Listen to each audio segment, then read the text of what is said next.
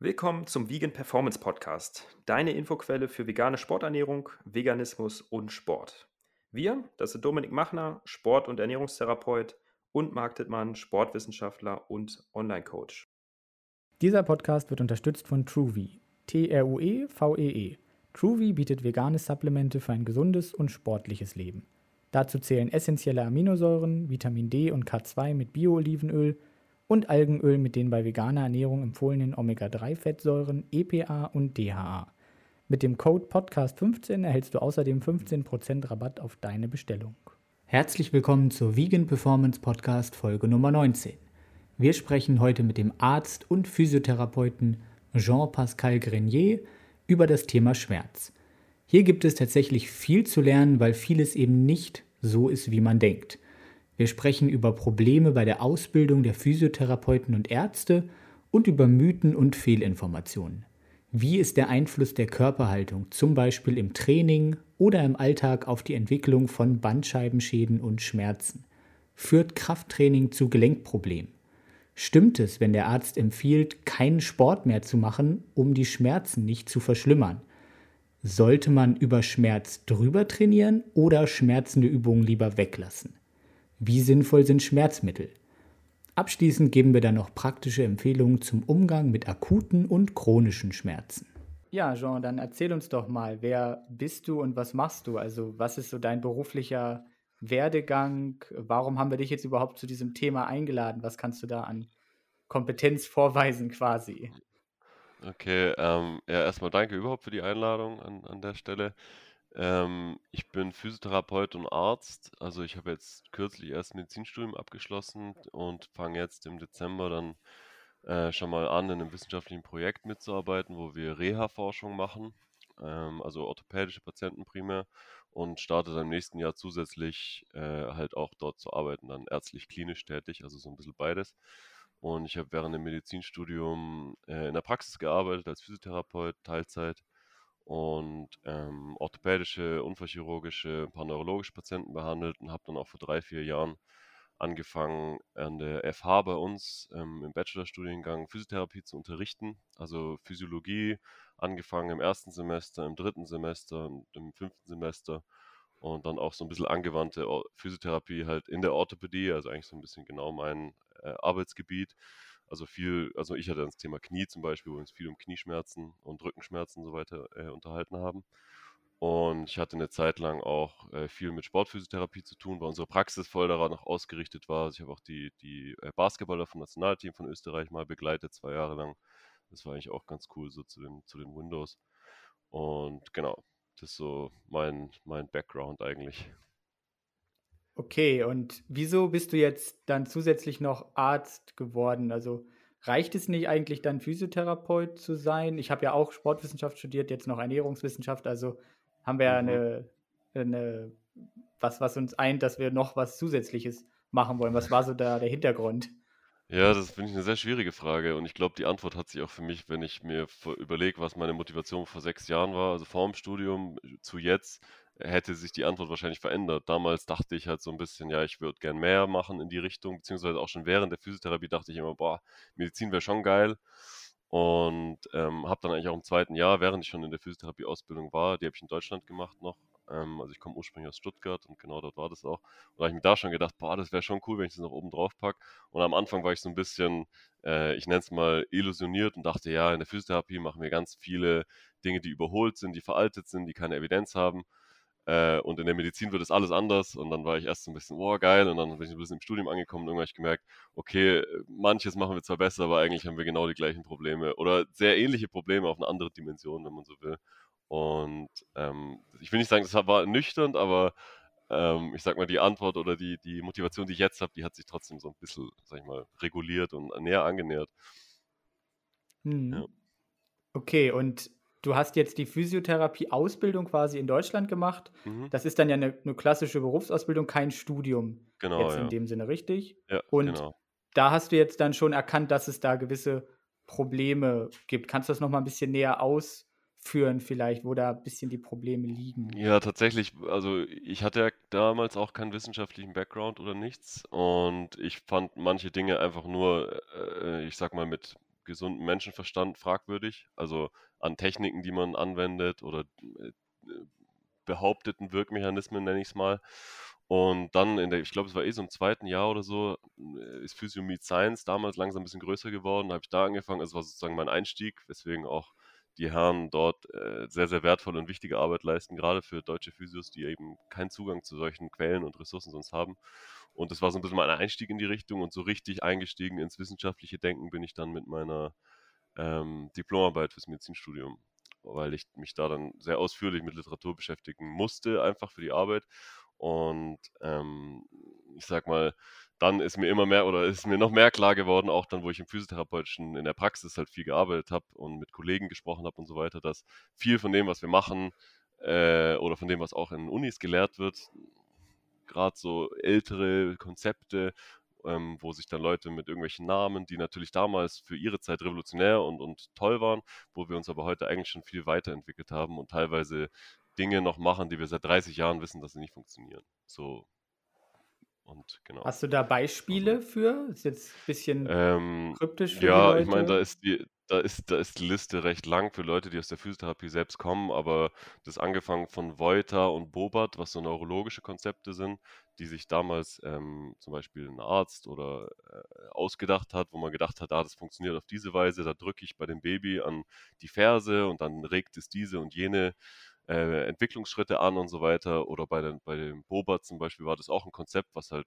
ja, weit verbreitet ist, ähm, was dann aber eigentlich, sag ich mal, keine Alleinstellungsmerkmale als solche haben. Das sind noch so eher harmlosere Sachen. Es geht dann noch weiter mit so Faszientechniken, wo ich mir dann schwierig tue, so Faszien-Distorsionsmodell, wo die Leute dann teilweise wirklich äh, Hämatome über den ganzen Oberarm oder über den ganzen Rücken oder Schröpfen äh, also ich sag mal, viele so passive Maßnahmen, die teilweise Gewebsverletzungen setzen, ähm, da sehe ich auch dann die biologische Plausibilität nicht. Also abgesehen davon, dass es keine Evidenz gibt, dass es irgendeinen Sinn macht, also dass es Schmerzen lindert also, oder irgendwas, äh, macht es auch biologisch für mich wenig Sinn, so aus medizinischer Wundheilungssicht, dass ich ein Trauma setze und damit irgendwas lindern will. Also ähm, genau, und so lässt sich die Liste halt weiterführen. Es geht auch noch weiter mit großes Thema in der Physiotherapie ist natürlich die manuelle Therapie. Ist ein Riesenmarkt und da gibt es ganz, ganz viele Marktanbieter. Äh, ist nicht wirklich reguliert, also da kann man so ein bisschen lernen, was man will. Es gibt einige Anbieter, die geben sich Mühe, also so Digotor und so, ähm, Samt und in, in Berlin gibt es noch andere Anbieter, wo man sagt, da ist so die, der Anspruch da und die haben auch, äh, der, der, Frank Diemer geht, der hat da jetzt bei Physiomid Science mitgemacht und so weiter. Also es gibt viele Anbieter, die geben sich Mühe und, und versuchen, sage ich mal, eine modernere manuelle Therapie anzubieten, aber es gibt auch genug andere Konzepte, die noch ein bisschen ähm, 1995 äh, curriculum-technisch hängen geblieben sind. Und es dann tue ich mir immer schwer. Also wenn man dann motivierten Leuten, die in ihrer Freizeit und am Wochenende und an Feiertagen hinkommen, ähm, Dinge lehrt und Wirkmechanismen behauptet, die wir eigentlich schon längst widerlegt haben. Das mit dem Physio Meet Science, könntest du das nochmal kurz ein bisschen erläutern für unsere Zuhörer? Ich kenne das nämlich auch noch nicht, ähm, okay. was das ja. ist und wie du damit in Kontakt gekommen bist. Das genau, im also zweiten Physio Jahr, glaube ich, war das bei Ja, dir. genau, genau. Also Physio Meet Science war, also da die ja die Physiotherapie in Deutschland kein ähm, Studium ist, also in Österreich zum Beispiel ist seit 2006 ist Physiotherapie ein äh, FH-Studium, also natürlich auch viel Praxis, aber man lernt grundsätzlich wissenschaftliches Arbeiten. Das ist auch in den allermeisten Ländern auf der Welt so in Deutschland. Deutschland ist eines der letzten Länder, wo Physiotherapie noch kein Studium ist. Eins von den Argumenten ist dann immer, ja, wir, wir verwehren ja dann den Leuten den Zugang zu diesem tollen Beruf und so weiter. Und überhaupt ist ja praktisch, man muss ja angreifen, sonst haben wir da Akademiker, die niemanden mehr anfassen und so. Ähm, das sind natürlich alles Strohmann-Argumente, weil im Grunde genommen ist ein FH-Studium auch in der Kleingruppe. Die Kurse sind 30 bis 40 Leute maximal, werden teilweise in der Mitte geteilt und sind trotzdem sehr praxisorientiert. Also wenn man sich das dann anschaut, da geht nicht wirklich viel Praxis verloren. Nur es wird halt wissenschaftlich geschaut, welche Dinge machen überhaupt Sinn, dass wir sie praktisch üben, so in die Richtung. Und Physio mit Science war da so ein bisschen damals meine Möglichkeit, sag ich mal, ähm, wenn man so äh, keinen Background hat und nicht weiß, wie man eine Studie liest, was damals für mich der Fall war, ähm, dann haben die es schön zusammengefasst auf Deutsch, teilweise ähm, eine Studie einfach so ein bisschen zusammengeschrieben, manchmal ganze Themengebiete, wo sie mehrere Studien zitiert haben, zum Beispiel, wie funktioniert Training bei Kniearthrose oder sowas, also sich dann irgendwelche Themen rausgesucht haben und dann so ein bisschen anhand halt von der aktuellen Studienlage beschrieben haben, wie es eigentlich aussieht. Oder eins wo der Themen, wo es bei mir dann damals so Klick gemacht hat, war dann so ein bisschen äh, Haltung und Schmerzen, wie das so zusammenhängt, weil das auch ein ganz großes Ding in der Physiotherapie oft ist und auch in der Gesellschaft. Ähm, und es waren dann immer ganz coole Momente so für mich, wo auch am Anfang damals so war, so, boah, nee, das glaube ich nicht erst. Und dann liest man das und beschäftigt sich damit und dann irgendwann denkt man so, ja, okay, scheiße. Ich glaube, das stimmt. Oder irgendwie macht es Sinn so, wenn man so irgendwann den Punkt hat, wo man nicht mehr nur so das versucht abzublocken, sondern sich so wirklich darauf einlässt und denkt, hey, okay, das macht Sinn und die haben dann die Studien gemacht und äh, ja, ich kann es mir jetzt auch nicht besser erklären so und da muss man einfach den, den Hut ziehen und sagen, das, was da bei Physio Science aufgebaut hat, ist äh, wahnsinnig wertvoll und ähm, bin ich immer noch extrem dankbar damals, dass es das gab und heute immer noch natürlich noch gibt. Auch wenn ich jetzt heute schon jetzt nicht mehr primär darauf angewiesen bin, weil ich zum Glück jetzt selber Studien lesen kann, aber trotzdem ist es eine tolle Ressource auf jeden Fall für alle, die interessiert sind an Schmerzen, Physiotherapie mhm. ähm, und ganzen, den ganzen Themen. War das jetzt auch der Grund, warum du nach Österreich gegangen bist äh, fürs Medizinstudium, weil dir da das einfach mit der Physiowelt schon so ein bisschen sagen wir, moderner äh, vorkommt oder hatte das anders, andere äh, Gründe? Äh, nee, der, der, Weg nach Österreich hatte eigentlich primär ähm, äh, Studienplatz suchende Gründe. Also in Österreich gibt es halt den Aufnahmetest, wo quasi alle sich anmelden können und dann haben halt, hat jeder quasi die gleiche Chance, also die Abi-Note zählt sozusagen nichts. Und es gibt dann halt mhm. einen so einen kleinen Teil, also es ist äh, ein Viertel von den Plätzen, was quasi für EU-Menschen zur Verfügung steht. Das heißt, drei Viertel von den Plätzen können Österreicher sich quasi drum bewerben und müssen halt, da wird eben die Rangliste in dem Test erstellt.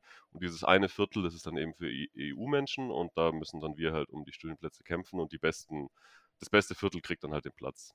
Und das war bei mir damals halt der, der Grund eigentlich für, für den Weg nach Österreich, ja.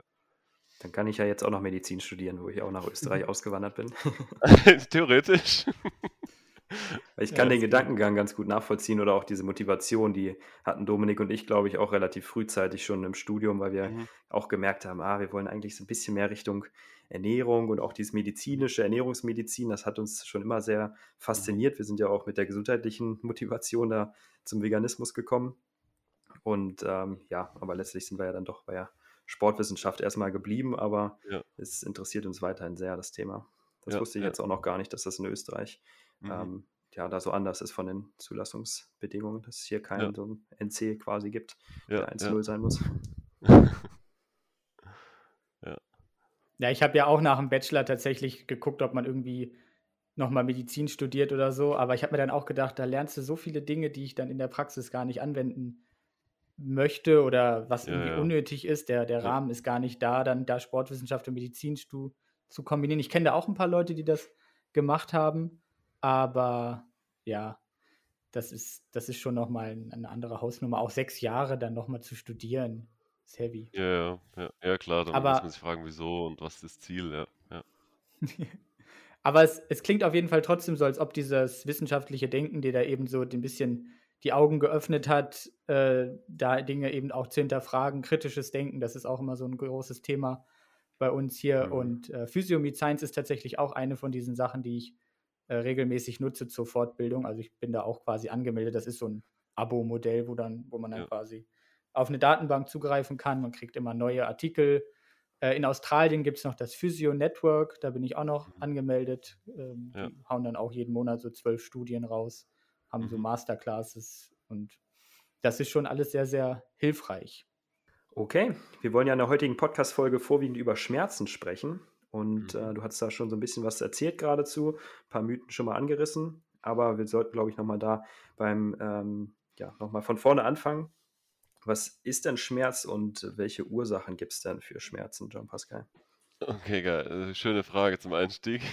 Okay, also grundsätzlich, was Schmerz ist, da da gab es 2019 oder 2020, ich weiß gar nicht mehr das Jahr, hat die IASP, also die International Association for the Study of Pain, die haben quasi eine aktuellere Definition veröffentlicht, auf die würde ich jetzt, was die Definition angeht, verweisen. Grundsätzlich kann man Schmerz, sage ich mal, äh, ich sag mal, das Wichtigste ist, dass sie, dass Schmerz immer real ist. Es ist eine sehr persönliche Erfahrung, das kann für jeden von uns unterschiedlich sein. Und äh, für mich oder für die Physiotherapie oder auch für die Medizin ist Schmerz genau das, was die Patienten sagen, was der Schmerz ist. Also wenn der Schmerz sagt, es tut hier weh, das tut so weh und dann auf eine bestimmte Art und Weise es beschreiben, dann haben wir eigentlich keine andere Wahl, als den Leuten zu glauben und darauf einzugehen, die Leute ernst zu nehmen. Und ähm, Ursachen, wenn wir uns jetzt anschauen wollen, was gibt es für Ursachen, ähm, dann, äh, sage ich mal, ist eine der Möglichkeiten, wie man das erstmal trennen kann, ist, dass man sagt, okay, äh, Schmerz hat primär mal eine Schutzfunktion. Also eins meiner Lieblingsbeispiele für Patienten zum Beispiel ist, wenn ich ihnen sage, pass auf, wenn du deinen Finger nimmst und ihn in deinem Gelenk komplett überstreckst sozusagen ähm, und eine Zeit lang hältst, dann wird dir das wehtun. Und wenn du dann den Finger loslässt, dann wird der Schmerz weggehen nach ein paar Sekunden und du wirst keinen strukturellen Schaden davon getragen haben. Ähnliches Beispiel wäre, wenn man unter der Dusche steht und das Wasser wird plötzlich extrem heiß, äh, so dass man denkt, man verbrennt sich, dann wär, ist der erste Reflex, dass man weggeht vom Wasser, oder? Also, dass man halt kurz aus dem Wasser rausgeht. Und auch da hat Schmerz dann sozusagen als Schutzfunktion äh, gewirkt, weil man hat sich dann, äh, wenn es nicht brühend heiß war, aber dann hat man sich in der Regel nicht eine nachhaltige Verbrennung zugezogen, sondern konnte noch so schnell reagieren, dass es funktioniert. Das heißt, es wäre so eine wichtige Funktion von Schmerzen, ist Schutz. Das Problem ist leider, dass manchmal Schmerzen, äh, ich, sag, nennen wir es mal, ähm, overprotective, also zu viel schützen können. Sprich, wenn sie chronisch werden, ähm, es gibt diverse Körperregionen, es gibt Leute, die haben am ganzen Körper Schmerzen Richtung Fibromyalgie und sowas. Ähm, dann spricht man eher dass davon, dass Schmerz eigentlich sich verselbstständigt. Also es kommt zu einer peripheren und einer zentralen, das heißt sowohl im Kniegelenk zum Beispiel als auch äh, im zentralen und peripheren Nervensystem kommt es dazu, dass Schmerz sozusagen leichter entsteht und leicht, leichter aufrechterhalten wird. Und was da ein bisschen wichtig ist, sich zu merken, ist, dass die Faktoren, die Schmerzen aufrechterhalten, müssen gar nicht die gleichen sein, die es ursprünglich mal ausgelöst haben. Also da wissen wir, dass das die Grenzen von einem biomedizinischen Denken sind. Also biomedizinisches Denken ist eigentlich nichts anderes, als wenn wir uns überlegen, okay, äh, ich bringe mein Kind, mein Kind zum Kinderarzt, ähm, der schaut in den Hals, Hals, rein, sieht, ah, okay, da ist eine Entzündung, Scharlach, ähm, ich gebe ein Antibiotikum, weil ich weiß, dass es dieses Bakterium verursacht, das Kind wird wieder gesund. Perfekt. Oder das ist Biomedical Model in Perfection. Also so funktioniert es. Das Problem ist, bei chronischen Schmerzen funktioniert es nicht, weil wir haben nicht diese eine Sache, die wir lösen können und dann geht es den Leuten wieder gut. Und ähm, wenn wir jetzt zu den Ursachen kommen, wie es zu solchen Sachen kommt, das, äh, da kann man einen Tag lang referieren. Aber ich sag mal, was glaube ich ganz wichtig wäre, sich zu merken, ist, dass, ähm, und das hat Louis Gifford auch in seinen Büchern, die übrigens auch sehr cool sind, Aches, Aches and Pain. Ähm, was er da beschrieben hat, ist so ein bisschen dieses Modell des vulnerablen Organismus. Sprich, es gibt nicht nur viele Faktoren, die Schmerzen beeinflussen können, sondern Stimmung oder auch wenn wir eine Erkältung haben oder eine Grippe, ähm, kann dazu führen, dass wir früher, sage ich mal, Schmerzen bekommen oder sogar teilweise in Ruhe, wenn wir auf der Couch liegen. Klassischerweise kennt es jeder, Gliederschmerzen bei Fieber. Ähm, das ist nicht so, dass jetzt plötzlich wir degenerative Erscheinungen oder irgendwelche Alterserscheinungen haben im Rücken, die uns jetzt wehtun. Das ist einfach die, das Immunsystem, was quasi das, Schmerz, das Schmerzlevel nach oben drückt. Und das bleibt dann für ein paar Tage und reguliert sich dann wieder von selber. Ich habe das in der Praxis beobachtet bei ein paar Patienten von mir, die hatten nach Covid oder nach einer Grippeerkrankung ähm, zum Beispiel dann ein, zwei Wochen lang ein bisschen mehr wieder ihre typische Knieproblematik. Das hat sich dann aber wieder sofort beruhigt und es, wir, wir, haben nichts an der Trainingsfrequenz und nichts verändert. Das war einfach das Immunsystem, was sozusagen die äh, Schmerz, Schmerzen beeinflusst hat, wenn du so willst. Und äh, ich glaube, wenn man dann sagt, was verursacht die Schmerzen, ist ganz, ganz schwierig und kommt immer auf den Kontext an. Aber grundsätzlich gibt es ganz, ganz viele Faktoren, die Schmerzen auslösen können. So als Fazit für die Frage, glaube ich mal ganz gut. Mhm. Das ist ein wahnsinnig spannendes Thema, wo du das eben angerissen hast mit der Erkrankung, Gliederschmerzen und Co., wo das Immunsystem dann auch eine Rolle spielt, mhm. wie stark man den Schmerz spürt.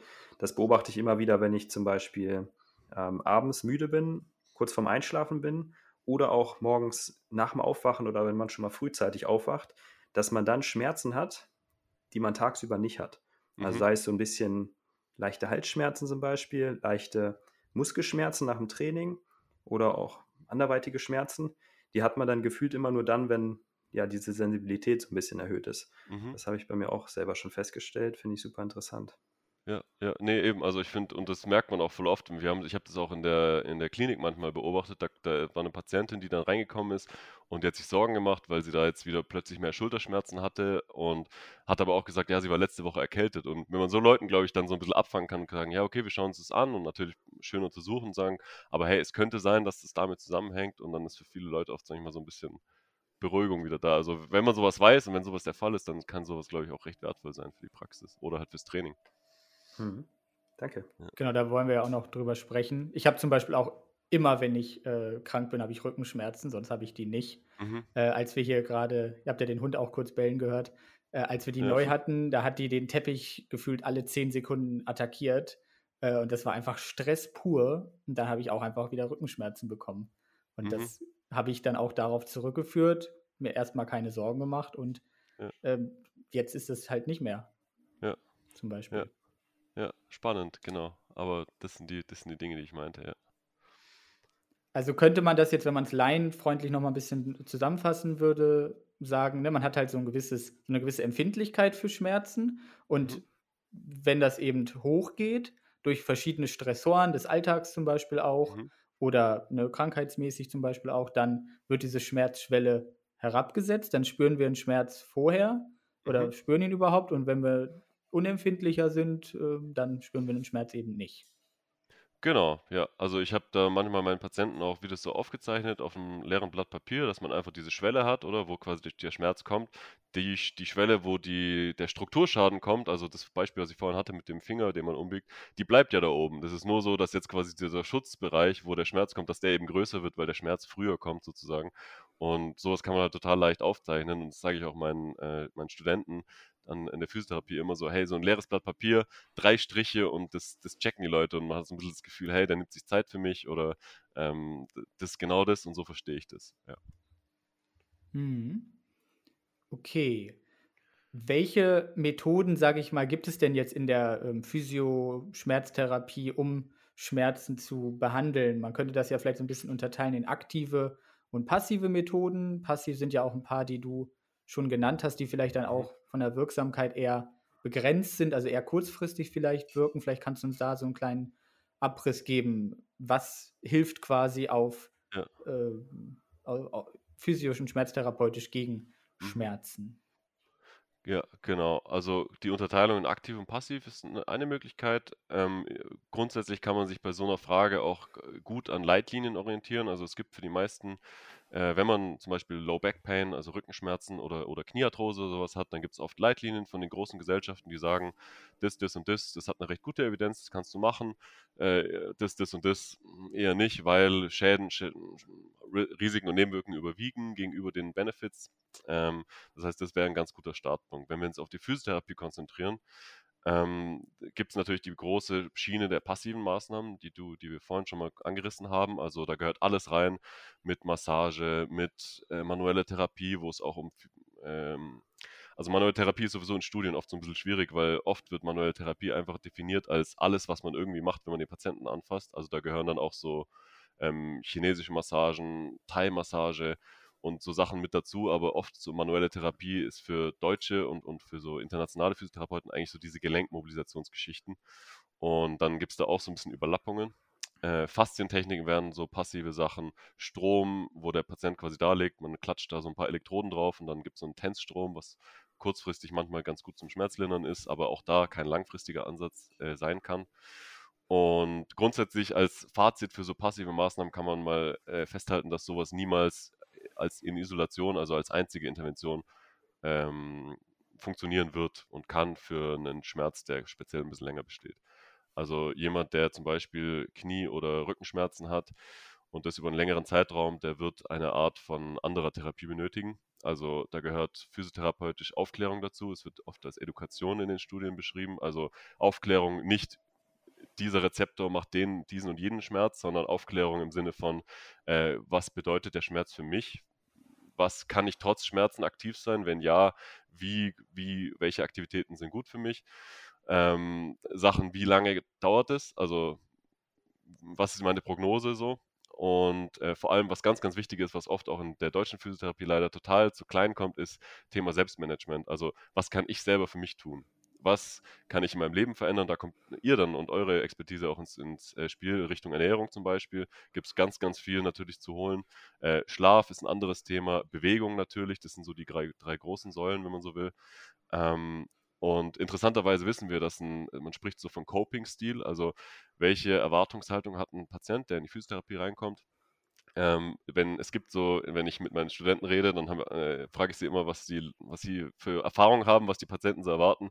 Und dann gibt's immer die Extreme. Die einen, die wollen halt am liebsten gleich wieder auf 'n Berg gehen und sagen: „Ja, jetzt scheiß auf den Schmerz, ich will jetzt am Berg.“ Und die anderen, die die sind äh, haben sehr große Schmerzen, sagen ja ziehen quasi schon die Hose aus und legen sich sofort auf die Liege und sagen: „Jetzt heil mich, fix me“, so in die Richtung. Und, ähm, dann ist so 'n bisschen unsere, äh, Geduld und unsere Expertise gefragt, wenn wir halt beide Leute eigentlich so 'n bisschen auf den richtigen Weg, äh, bringen müssen. Weil diese passive Coping-Stil, so diese Erwartungshaltung: „Ich gehe wohin und der heilt mich“, das ist ganz stark biomedizinisch verankert. Also, in äh, was ich vorhin angesprochen habe, zum Beispiel Mhm. Richtung: „Ich will 'n Antibiotikum und dann bin ich gesund.“ Und wir wissen, es funktioniert oftmals nicht. Sprich, und wir wissen nicht nur, dass es nicht funktioniert, wir wissen auch, dass die Leute, die einen passiven Coping-Stil haben, ein erhöhtes Risiko haben, ein schlechtes langfristiges Outcome zu haben. Das heißt, wir müssen so Leute irgendwie dazu bringen, dass sie mit uns mittun in der Therapie und dass sie sich auch aktiv äh, außerhalb der Therapie mit sich selbst und vor allem auch mit, dem, mit den Schmerzen beschäftigen und daran arbeiten, an diversen Problemen oder, oder Feldern eben. Da haben wir ganz, ganz viele Möglichkeiten und das ist eigentlich total spannend und cool in der Physiotherapie. Wie ist denn so die äh, biologische Plausibilität von so Gelenkmobilisierungen? Also klappt das, einen Wirbel wieder einzurenken? Äh, klappt das, eine Faszie über das Streichen darüber und dann entsteht da ein Hämatom zu verändern? Klappt das? Oder wenn es funktioniert, sind es eher andere Mechanismen, die da wirken? Genau, das ist eine sehr schöne Frage, Dominik, weil äh, tatsächlich, also manche, die so ein bisschen Literatur in dem Bereich kennen, die, die denken sich, ja, jetzt schon wieder so. Aber interessanterweise sind es immer noch Konzepte, die so in der Art und Weise, wie du sie gerade beschrieben hast, mit Wirbel wieder hinschieben und Faszien deformieren und so weiter, die so noch an Universitäten heute gelehrt werden. Also obwohl wir wissen, und das ist jetzt so ein bisschen der äh, Plot-Twist, obwohl wir wissen, dass es nicht so ist. Also wir wissen, dass zum Beispiel, weil du Faszien angesprochen hast, dass die Kräfte, die wir aufwenden können, viel zu niedrig sind, um Faszien irgendwie zu beeinflussen. Ich habe vier Monate lang äh, im Medizinstudium an Körperspendern präpariert und seziert und Faszien sind wirklich fest und hart. Und da braucht man Skalpell und man muss das Skalpell regelmäßig wechseln, weil es so schnell stumpf wird, weil die Faszien so fest sind. Okay, also das ist wirklich bombenfestes Zeug. Und da ist nochmal so viel Subgutes. Also da ist nochmal viel Unterhautfettgewebe und die Haut selbst, die, die Epidermis und die Dermis, ist auch nochmal richtig dick. Also es gibt ganz, ganz viele Schichten und da, ich sag mal, ich nenne es mal ein bisschen äh, Fantasie, wenn man da sich einredet, dass man da strukturell mit dem Finger irgendwas verändern könnte. Ähm, das zu der Faszientechnik und zu den Wirbeln, die du angesprochen hast. Äh, auch da wissen wir, dass es gibt ja dieses bei Manipulationen, da gibt es oft die YouTube-Videos, wo man dann sieht, wie den Leuten so am Hals irgendwas eingerenkt wird von Chiropraktikern und so weiter. Wir wissen eigentlich heute, dass das ähm, Gasbläschen sind, die da in den Gelenken wahrscheinlich knack, knacken. Genau wissen wir es nicht, weil es auch keiner erforscht, weil es keine Konsequenz hat. Ähm, aber die schmerzlindernden Effekte, die es bei sowas gibt, äh, beziehen oder wirklich kommen alle zustande durch Kontext und durch so ein bisschen neurophysiologische Mechanismen, also so ein bisschen diese endogene Schmerzhemmung, also dass man quasi ein, äh, eine Manipulation zum Beispiel macht, so an der Halswirbelsäule und der Patient hat dann das Gefühl, oh ja, da ist gerade was passiert, diese Überzeugung zusammen mit dem, mit dem bisschen veränderten Gefühl hier oben kann dann dazu führen, dass jetzt im Rückenmark zum Beispiel ein bisschen Entspannung ankommt und es kann dann kurzfristig effektiv sein. Auch da, wir wissen, dass es für chronische Rückenschmerzen eigentlich keine keinen Stellenwert mehr hat, so wirklich, so eine Technik. Da wären wir wieder beim Ansatz, äh, wann kann ich welche Technik verwenden und so weiter. Aber ich sag mal, die, die, äh, ich nenne es mal antiquierten Wirkmechanismen, die du gerade angesprochen hast, die wissen wir eigentlich heute, dass die äh, viel zu reduktionistisch und einfach sind und dass da noch viel mehr andere Faktoren mit reinspielen und eigentlich für den Großteil des Effekts verantwortlich sind. Haben wir also Unsinn im Studium gelernt, Dominik, und das noch im Master. Ja, leider. Wir hatten auch so einen Kurs Sportphysiotherapie. Ja, da erinnere ich mich auch an ein paar, also ein paar Sachen. So, Thema Faszien ja. zum Beispiel. Schröpfen hatten wir auch in dem Seminar. Mhm. Ja. Und hatten da auch tatsächlich so ein bisschen ja, physiologisch auch Literatur bekommen, haben uns da eingelesen, bei Schleib zum Beispiel ähm, gab es äh, ein bisschen Literatur und das auch selber alles praktisch in den Gruppen angewendet. Du warst ja auch dabei, ne? Erinnerst dich, Dominik? Ich jetzt, ja, ja, ich war auch dabei. Mhm. Genau. Aber damals war dein Wissensstand, glaube ich, auch noch ein anderer ne, als heute. Ja, auch. Und wir haben auch über Tapen gesprochen. Nicht über Stimmt. die Farben, also so weit waren wir schon, aber. Mhm. Ja, ja, ja. Ähm, ja, aber das meinte ich auch in Physiotherapie-Studiengängen. Also es ist nicht anders. Also schade. Also ich, ich sehe sowas immer als, als vergebene Chancen und Möglichkeiten. Aber ist so, leider, ja. Deswegen ist wichtig, Deswegen, dass wir drüber sprechen. Genau, wir sprechen ja jetzt drüber. Ja. Ähm, und Bewegung, würdest du sagen, ist jetzt aber schon so ein Ansatz, der dann in diesen Leitlinien, die du angesprochen hast, eigentlich empfohlen wird für, für viele Dinge. Genau, also das waren die, die passiven Maßnahmen ähm, und die Education, die, sage ich mal, dann eher sinnvoller macht. Also Education darüber. Was auch Sinn macht, ist zum Beispiel bei Kniearthrose eine Gewichtsreduktion. Da kommt, dann kommen dann äh, äh, Leute, die sich mit Ernährung sehr gut auskennen und Diätologen äh, ins Spiel. Und das dritte ist dann zum Beispiel für Arthrose oder auch für chronische Rückenschmerzen ähm, körperliche Aktivität. Also auch da wissen wir, es gibt nicht diese eine Übung, die zum Beispiel einen Rückenschmerz ähm, heilen wird, sondern es geht darum, dass Leute einfach aktiv werden. Es ist eigentlich äh, relativ egal, welche Art von Übung. Es kann hochintensiv sein, es kann niedrigintensiv sein, es kann ausdauerfokussiert sein, es kann spielerisch sein. Also da haben wir extrem viele Möglichkeiten und da sollten wir uns eigentlich so ein bisschen von den Patienten leiten lassen. Was wollen sie machen? Was macht ihnen Spaß? Und was können sie sich auch vorstellen, in ihrer Freizeit zu machen? Und wenn wir es dann schaffen können, mit denen so einen Plan zu arbeiten, wo sie sagen, okay, da bin ich dabei, das kann ich langfristig mir vorstellen, da ein bisschen aktiv zu werden, dann gibt es oft ziemlich schöne Effekte und tolle Effekte auch für das Thema. Und da kommen wir dann auch so ein bisschen zum Thema Selbstmanagement, weil wir sehen die Leute in der Physiotherapie, ich weiß nicht, in Deutschland ist, glaube ich, auch noch so mit und weniger als 10 Termine pro Rezept.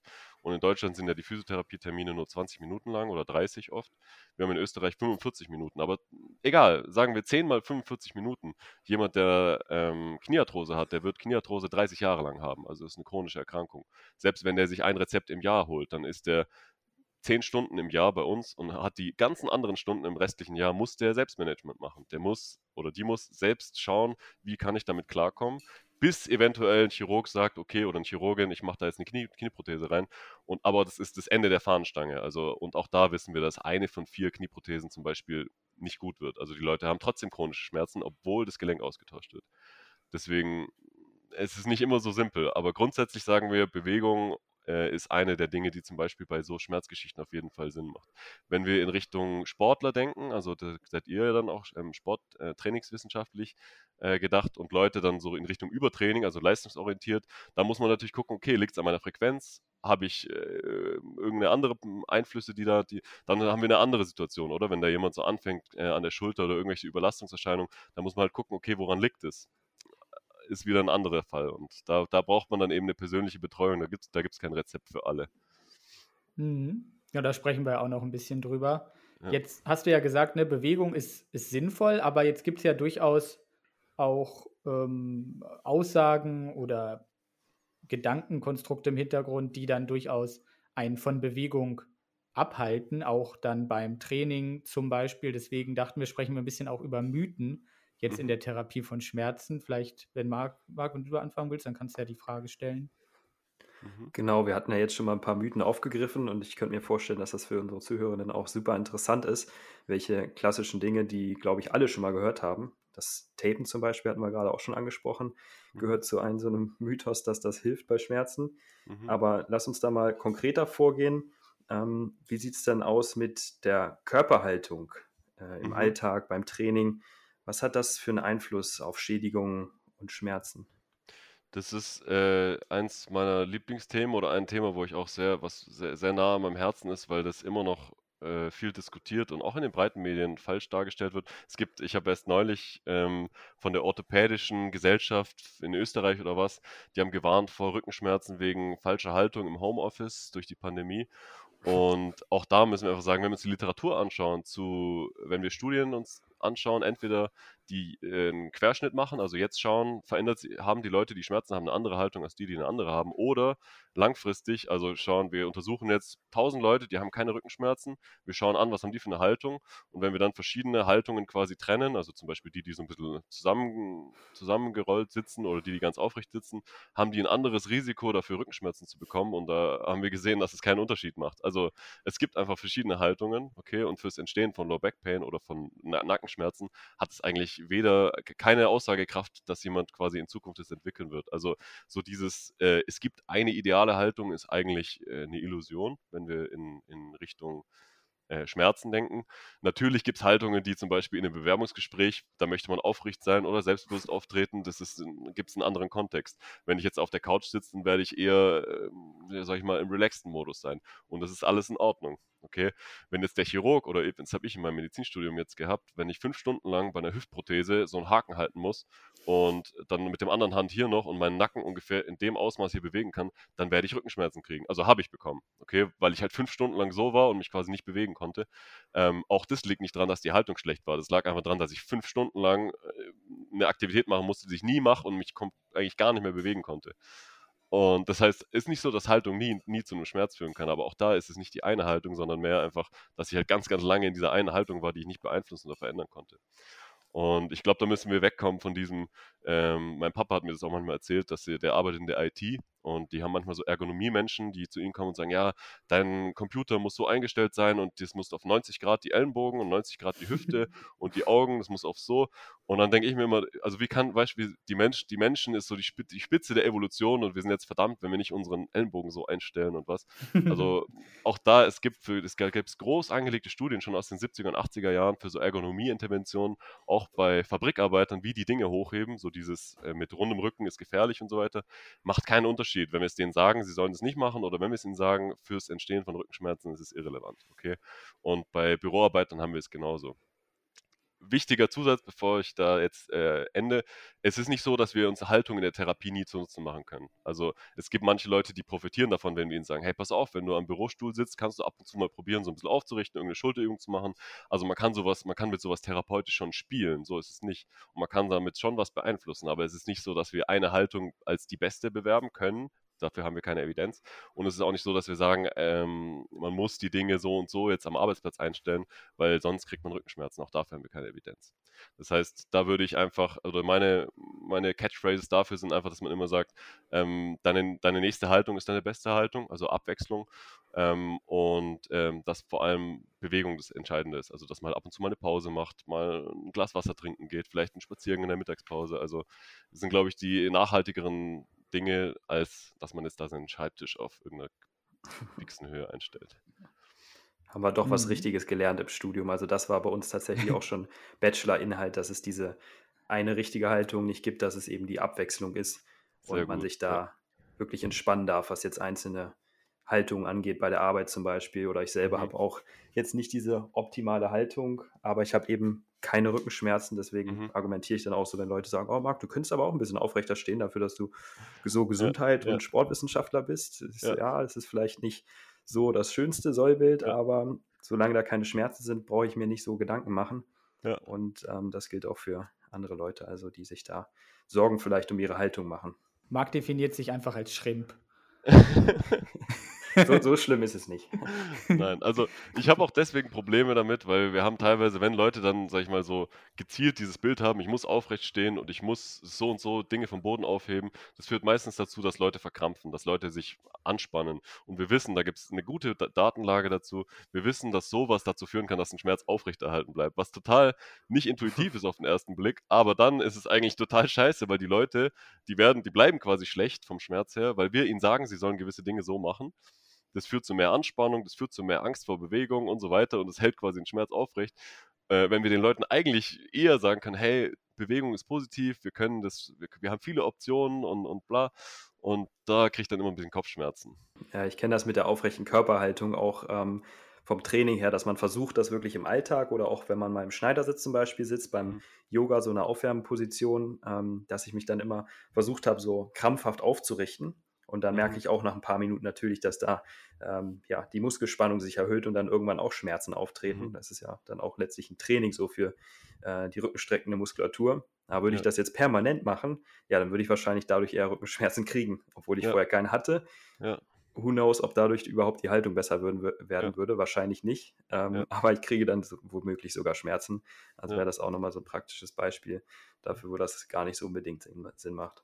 Ja, oder ich hatte oft Patienten, die jetzt in die Praxis zu mir gekommen sind mit Rückenschmerzdiagnose und dann äh, ist das Erste, was sie sagen, ja, ich weiß, meine Haltung ist schlecht und ich bin selber schuld und, und, und bla. Und, und dann denke ich mir auch so, hey, Rückenschmerz hat eine Lebenszeitprävalenz. Also wir, alle, jeder von uns hat wahrscheinlich ein Risiko von fast 90 Prozent, dass wir im Laufe unseres Lebens einmal Rückenschmerzen haben. Also deine Diagnose ist Mensch, wenn du Rückenschmerzen hast, erstmal. Also es liegt nicht primär an der Haltung, okay? Das ist, das ist was, das kriegen die meisten von uns irgendwann mal im Leben. Wir müssen halt mhm. versuchen, dass es, äh, dass wir, dass es wieder weggeht und dass wir da, sag ich mal, das ganz gut im Griff haben und es nicht ein chronisches Problem wird.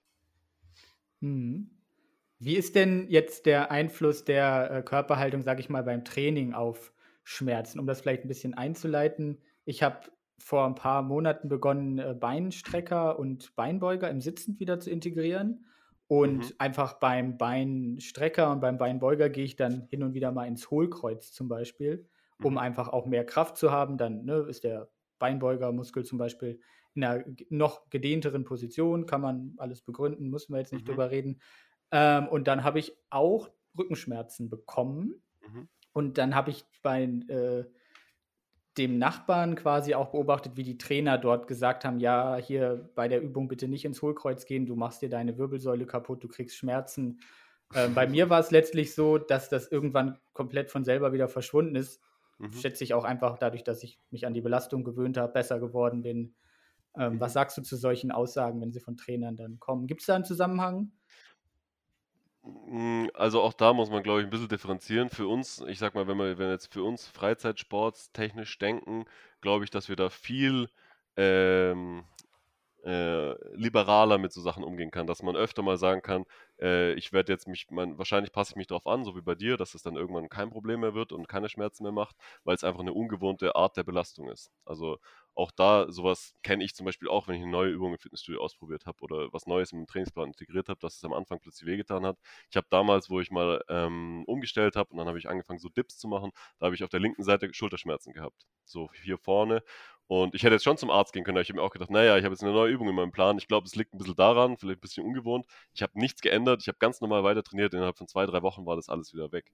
Also auch da glaube ich nicht, dass es, vielleicht war die Haltung einfach, un, hätten wir uns optimaler machen können, weiß ich nicht, ich hatte keinen Trainer, aber äh, im Grunde genommen kann man sich oftmals denken, wenn ich, äh, wenn die Übung halbwegs so aussieht, wie sie aussehen soll und wenn ich das Gefühl habe, das bringt mir was für die Übung, die ich mache, dann gibt es da jetzt keinen Zusammenhang mit, ich schädige mir da irgendwas. Grundsätzlich gibt es sowieso kaum Übungen, ähm, wo man sagen kann, die sind per se schlecht. Also es gibt nur so ein bisschen eher die Richtung, dass man sagen kann, brauche ich, wenn ich jetzt in einem äh, Leistungs- äh, Ziel habe, also wenn ich Profisportler bin, dann wird es wieder interessant, wenn man sich überlegt, kann ich das effizienter gestalten? Also kann ich das für mich den Benefit maximieren? Wenn man dann so Technikspielereien macht, das ist dann ein bisschen was anderes. Aber auch da, für die meisten unserer Patienten und Patientinnen ist sowas irrelevant. Also meine, meine Oma Monika, die mit 78 in der Therapie kommt, wenn die ein bisschen mit ihren Knien zusammenfällt, einen kleinen Knievalgus hat beim, bei der Kniebeuge, dann wird sie dadurch jetzt nicht ihre Innenbänder zerstören oder ihren, ihre Arthrose verschlimmern. Also die wird sich anpassen. Also so in die Richtung. Also wenn jemand jetzt dann vielleicht nicht die optimale, in Anführungsstrichen, Technik beim Kreuzheben hat, die Ellenbogen gehen ein bisschen nach außen beim Bankdrücken meinetwegen, dann braucht man sich da keine Sorgen machen, dass das in irgendeiner Form zu Schädigungen zum Beispiel führt oder zu Schmerzen. Genau, also zu Schädigungen auf jeden Fall nicht. Es gibt ein paar alte Studien, die haben meistens den Druck in Bandscheiben gemessen. Das war nicht mehr und nicht weniger, das war Druck in Bandscheiben. Und da wurde dann sehr viel ähm, davon weggeleitet, dass manche Sachen gefährlich sind. Ähm, auch da wissen wir eigentlich mittlerweile, dass sowas vor allem für uns die normale Gewichte heben und, und jetzt nicht 500 Kilo Ronnie Coleman und keine Ahnung, welche Richtung gehen, ähm, dass es für uns keine per se gefährlichen Übungen gibt, so in die Richtung. Und was wir jetzt dann in der Therapie oder im Training als, das ist für mich in Ordnung, festlegen, was nicht, das ist ein Einzelfall, okay, da, da gibt es kein Schema F. Ich, wenn ich mit meinen Studenten diskutiere und Studentinnen, ähm, ich stelle das ganz gerne in den Raum und frage frag sie so, was ist denn für euch jetzt bei einer Kniebeuge, wo würdet ihr sagen, das würde ich jetzt äh, korrigieren und wieso? Und gibt es einen Patienten, den ihr euch vorstellen könnt, wo ihr das vielleicht so jetzt tolerieren würdet, so in die Richtung? Weil ich finde, es ist gar nicht uninteressant, wo man sagen würde, was ist so mein Safe Spot oder was ist so meine ideale Kniebeuge zum Beispiel, wo ich sagen würde, das mhm. ist mir zu viel oder wo ich sagen würde, ja, passt, let's go, nimm, mach ein Gewicht drauf. Und ich glaube, dass das mehr so ein Spektrum ist, als dass es so die eine ideale Ausführungsform ist. Da leitest du zu einem ziemlich guten Punkt über. Ich kam nämlich auch gerade auf das Thema Kniebeugen. Ich erinnere mich an einen ehemaligen ja, Trainingsbekannten aus dem Studio, der immer die Kniebeuge auch anderer Menschen analysiert hat und mhm. meinte, ah, du darfst nicht so tief gehen bei der Kniebeuge, nur so mhm. tief, bis anfängt der Lendenwirbelbereich sich zu runden. Sobald er sich anfängt zu runden, du dann hebst, dann kann dir jeden Moment die Bandscheibe rausfliegen. Das hat mhm. er mal zu mhm. jedem gesagt. Was äh, sagst du zu so einer These? Ähm, also auch, auch, dazu kann ich äh, einerseits wieder auf die, die fehlende wissenschaftliche Grundlage für so eine Aussage verweisen und auch auf anatomische Implausibilität, weil äh, wenn man Bandscheiben seziert bei einem äh, toten Menschen, also da ist keine Muskulatur und nichts mehr drumherum, was es schützt, dann ist es auch sehr, sehr, sehr, sehr fest.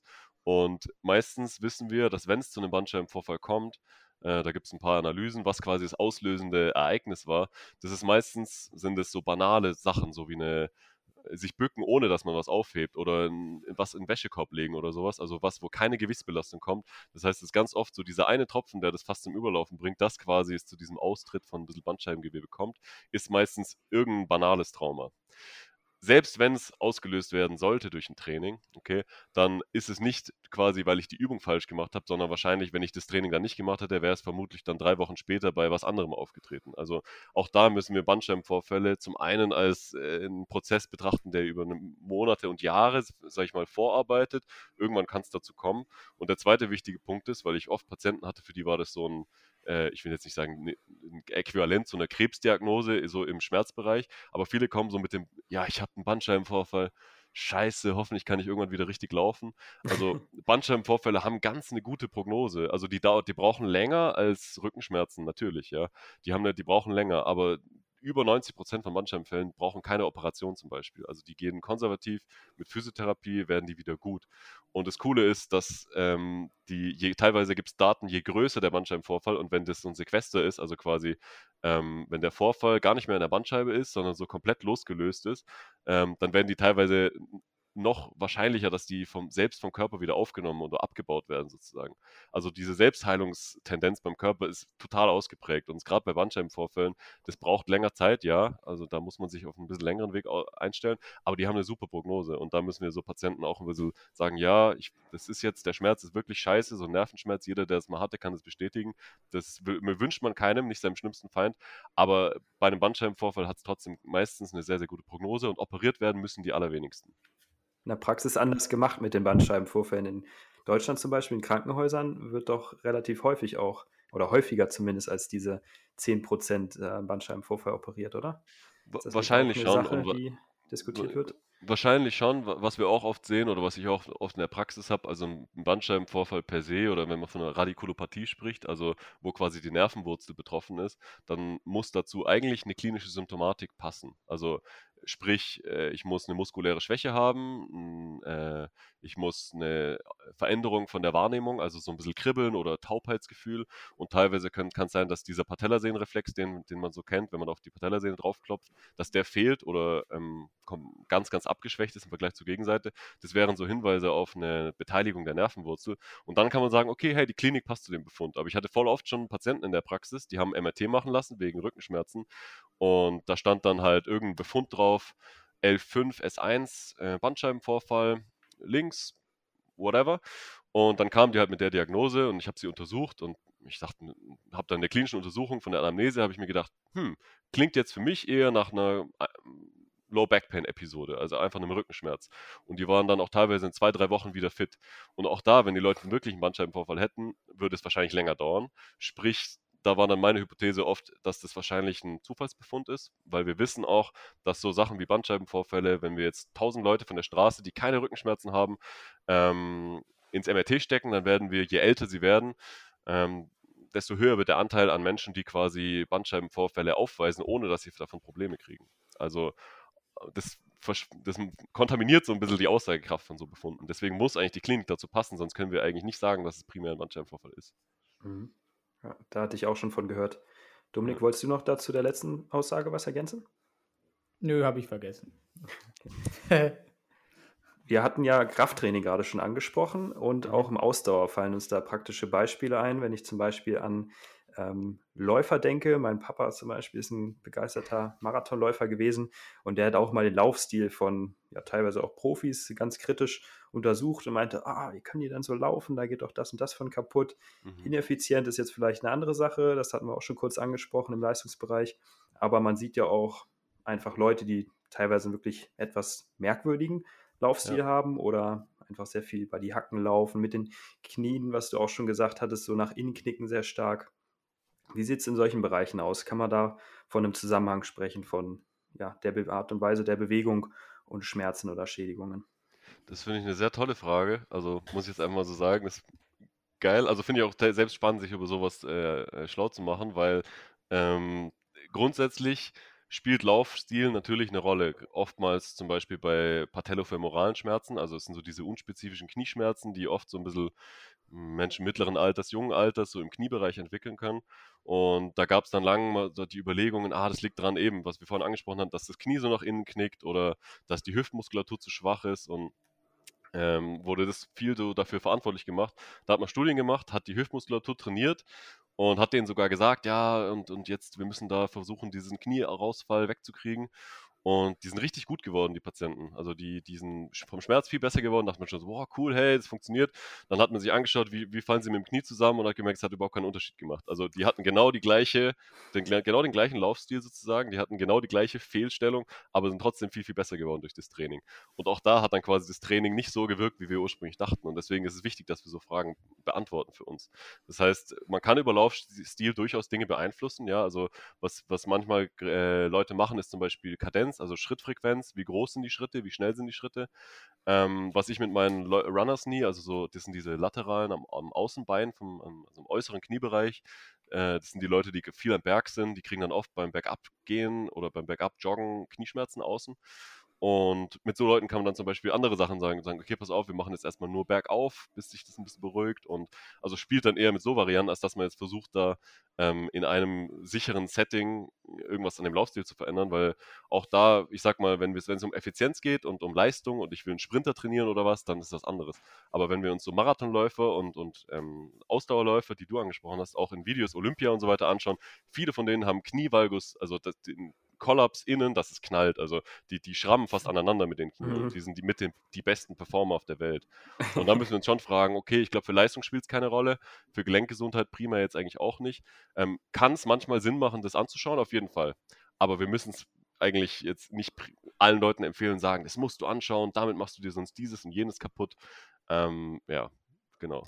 Da denke ich zum Beispiel auch an Handballer oder Fußballer, die jetzt diese ganz starken O-Beine haben. Ja. Ähm, ist das eine Sache, die vom Sport kommt oder ist das äh, Zufall, dass man das irgendwie vermehrt beobachtet bei solchen Leuten? Also ich glaube sowohl als auch. Also äh, sicher die, die Art der, ähm, der die Art vom Sport wird es sicher begünstigen. Also zum Beispiel diese auch diesen so ein bisschen Knievalgus und so, das sieht man manchmal bei Basketballern, weil die halt auch viele ähm, Richtungswechsel so in die, äh, nach innen haben. Ähm, äh, und auch da hat es oft keine Konsequenz. Also Sprich, es ist vielleicht eher positiv, dass sie es haben, weil so können sie sozusagen die Bewegungen machen. Insofern kann man wahrscheinlich argumentieren, dass es eher eine Anpassung durch den Sport ist, weil sie, sage ich mal, diese Bewegungsstrategie, die haben sie über Jahre und Jahrzehnte haben sie sich antrainiert, sie sind stark geworden, sie, der Körper konnte, kann jetzt dem widerstehen und kann sozusagen so die Bewegungen ausführen, die ich für meinen Sport brauche. So mhm. gesehen, auch da habe ich schon manchmal mit meinem Bruder, also mein Bruder ist auch ähm, Sportwissenschaftler, arbeitet in China und trainiert eben äh, so Sportler aus diversen Sportarten. Da habe ich auch mit ihm schon manchmal diskutiert oder gesprochen, weil wir eigentlich auch beide der Meinung sind, wenn jetzt ähm, so diese Richtung Asymmetrie, wenn jetzt ein Tennisspieler oder irgendein Wurfsportler, der auf der rechten Seite viel stärker ist, weil es halt der Wurfarm ist, dann werde ich einen Teufel tun, dem jetzt da die linke Seite aufzutrainieren, um da möglichst symmetrisch zu werden, weil das ist ja eine sinnvolle Asymmetrie, also so in die Richtung, oder? Und da kann man jetzt nicht grundsätzlich sagen, wenn ich irgendeine Abweichung habe, dann ist es schlecht oder gut. Also ähm, ist oft zu einfach gedacht, ja. Also gibt es da auch nicht unbedingt eine, ein höheres Auftreten von Schmerzen oder Verletzungen, wenn ich jetzt ein starkes X oder ein O-Bein habe. Nee, durch meinen Sport nicht, genau. Genau. Also ganz interessant ist zum Beispiel auch die Frage, wenn man sich äh, anschaut, so ein, also es gibt ganz viel Kreuzbandforschung, vorderes Kreuzband. Ähm, da hat man auch schon Studien gemacht, wo man gesagt hat, okay, ähm, wir haben jetzt 200 Videoclips von Sportlern, die springen jetzt von so einer Box runter und die landen dann und bei manchen Fällen fallen dann halt die Knie so zusammen und es waren dann meistens die, wo die, das waren dann so Leute wie, wie ihr und ich, also Spovis oder Physios oder Ärzte, Ärztinnen ähm, und die mussten dann quasi vorhersagen, wer von denen wird sich verletzen. Und ähm, hat keinen Zusammenhang gegeben. Also die meisten haben halt gesagt, dass die, die den Valgus haben und die so mhm. zusammenfallen, mhm. dass die sich verletzen werden. Hätte hat man nicht gesagt. gesehen. Okay. Auch da, wir wissen, dass der Verletzungsmechanismus durchaus mit Knievalgus einhergeht, ja. Aber das ist halt der Verletzungsmechanismus. Das ist nicht so, dass das Valgus an sich jetzt irgendwie dafür prädisponieren würde. Mhm. Sehr spannend. Wie ist denn das mit Aussagen von Ärzten, äh, von Physiotherapeuten? Ja, du hast jetzt Schmerzen, du darfst jetzt nicht mehr trainieren, du darfst nicht mehr Fußball spielen, du darfst nicht mehr joggen gehen, äh, du darfst jetzt kein Krafttraining mehr machen, weil das zu sehr belastet. Und die Leute haben dann noch den äh, Aspekt Schmerz, denken, ja, der Schmerz wird auch noch schlimmer, wenn ich jetzt weiter meinen Sport mache. Wie ist da so der Zusammenhang? Ist das eine sinnvolle Aussage? Ähm, also meistens wahrscheinlich nicht, muss man so sagen. Auch da, wir sprechen sowohl in der Medizin auch als in der Physiotherapie sehr gerne Verbote aus, ohne dass wir dafür eine gute Studienlage haben. Also Verbote im Sinne von, tut was weh, lass es ruhen und dann schauen wir wieder, wie es danach ist. Wir kennen das zum Beispiel bei Oskut Schlatter. Ich weiß nicht, ob ihr das kennt, aber das ist so äh, in, bei, Jugend, bei Jugendlichen, wenn dann am äh, Unterschenkel vorne sozusagen, da bildet sich wie so ein Knochenwulst, weil da halt äh, die Patellasehne ansetzt. Und das wird halt so als Überlastungserscheinung eingeordnet. Und früher haben dann Ärzte, Ärztinnen oft zu den Kids gesagt, jetzt mach mal Pause ein paar Wochen, das wächst sich dann eh aus. Ähm, mittlerweile wissen wir eigentlich, dass man dafür zum Beispiel äh, ganz, ganz wichtig ist Belastungsmodifikation, also nicht mit dem Sport aufhören, sondern anpassen. Also äh, vielleicht von fünfmal die Woche Training auf dreimal gehen, vielleicht zusätzlich ein kleines Krafttraining mit einem Sportwissenschaftler machen, also so Sachen und dass das total effektiv war, um den Kids zu helfen und dass das tatsächlich dieses, jetzt mach Pause, dann fangen sie wieder an, kriegen wieder Schmerzen, machen wieder Pause, fangen wieder an, kriegen wieder Schmerzen. Das hat eher dazu beigetragen, dass sie so ein Auf und Ab hatten und das Ganze eher so einen chronischen Verlauf angenommen hat. Das heißt, so dieser äh, mach Schmerzen äh, wenn du Schmerzen hast, mach sofort eine Pause, ist eigentlich nicht nachhaltig. Also wenn wir wirklich die Vermutung haben, da das liegt an irgendwas, was ich jetzt trainingstechnisch verändern kann. Da muss man sich das anschauen. Kann ich das jetzt verändern? Äh, kann ich die Übung irgendwie verändern, dass es mir gerade nicht mehr wehtut? Oder woran liegt es? Dafür kann man, wenn man sich selbst nicht auskennt, durchaus zum Physio, Spovi oder sonst wohin gehen.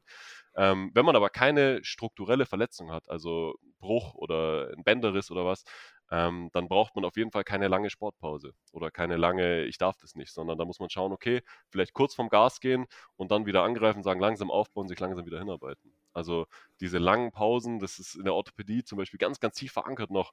Äh, wenn du Schmerzen hast, ja, dann machen wir erstmal einen Gips oder auch bei Sehenscheidenentzündung zum Beispiel erstmal eingipsen. Wir haben zwar keine Studienlage dafür, aber gipsen wir es erstmal ein. Better safe than sorry.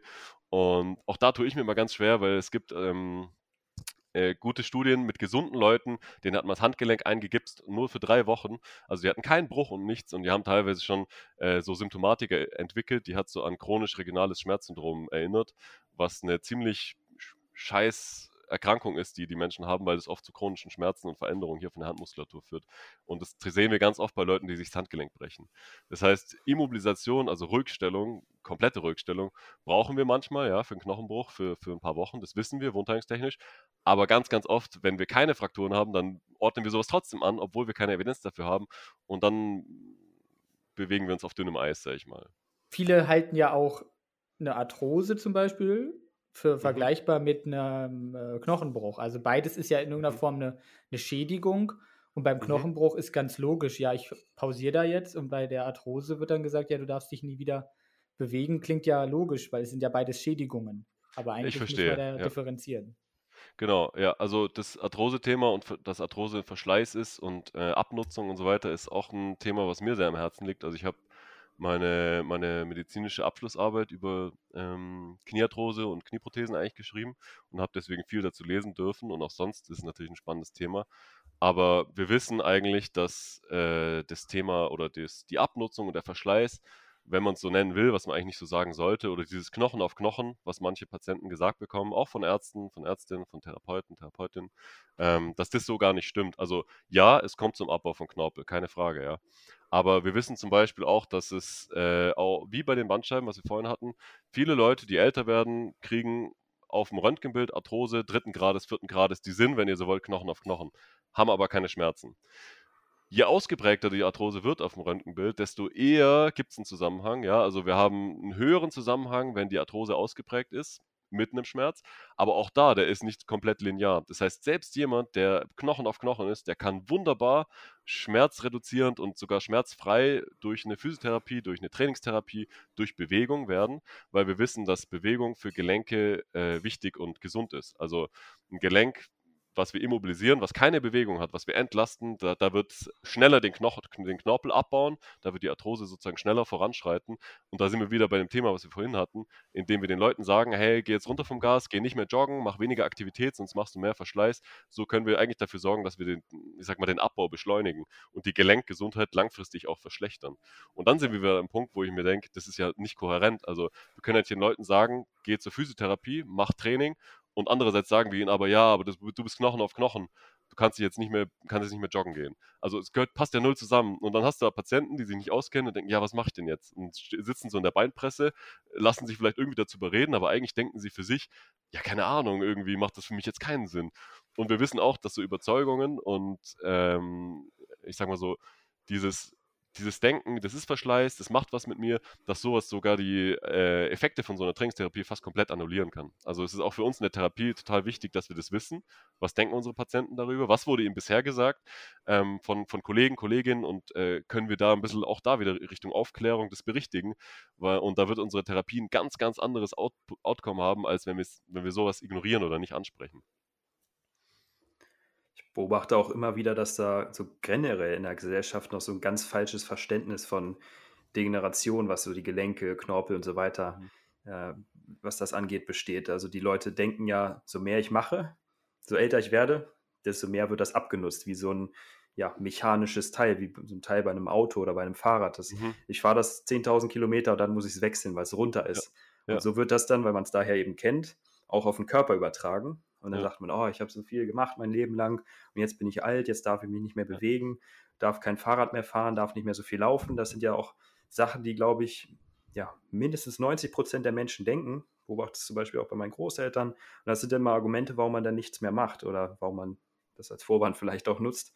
Und ja. das ist natürlich wahnsinnig schade und ich glaube deswegen auch ganz, ganz wichtig an der Stelle zu ja. betonen, dass Bewegung und Sport hier sehr, sehr dienlich sein können und dass schon, wenn man Schmerzen hat oder schon degenerative Veränderungen des Knorpels hat, ähm, sogar schlecht sind.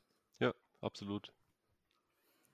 Okay, das passt ein bisschen zu unserem nächsten Thema. Ne? Mit Schmerzen trainieren, ist das denn sinnvoll oder schädlich? Weil, wenn ich jetzt hier sitzen würde als Patient mit, sag ich mal, Knieschmerzen und ich stelle fest, oh, immer wenn ich meine typische Laufrunde machen will, dann kriege ich meine Knieschmerzen. Jetzt erzählen mir die drei hier, die Akademiker, äh, da gibt es überhaupt keinen Zusammenhang zwischen äh, Laufen und Schädigungen und Schmerz verstärkt das eigentlich auch nicht, aber ich spüre das doch. Ähm, wie würdest du jetzt sagen, könnte man da dran gehen? Äh, kann ich mit diesen Schmerzen jetzt trotzdem trainieren? Wie mache ich das? Genau, also äh, schöne Frage, spannende Frage und auch was die für, für uns, die meisten von uns, die mit Patienten und Klienten arbeiten, äh, früher oder später auftreten wird. Ähm, grundsätzlich wissen wir, dass äh, mit Schmerzen, also da gibt es coole Studien, wo sie, wo zum Beispiel bei Hamstrings-Verletzungen, also hinten die hintere Oberschenkelmuskulatur, Sportler, die sich die quasi einen Muskelfaserriss da zugezogen haben und dann haben die eine Reha gemacht. Die eine Gruppe hat in den Schmerz reintrainiert, also die haben, durften, ich glaube, bis zum Wert von 5 von 10, also auf einer Skala von 1 bis 10, 5 war quasi die Grenze. Und die andere Gruppe musste schmerzfrei bleiben. Das heißt, die mussten dann aufhören oder andere Übungen machen.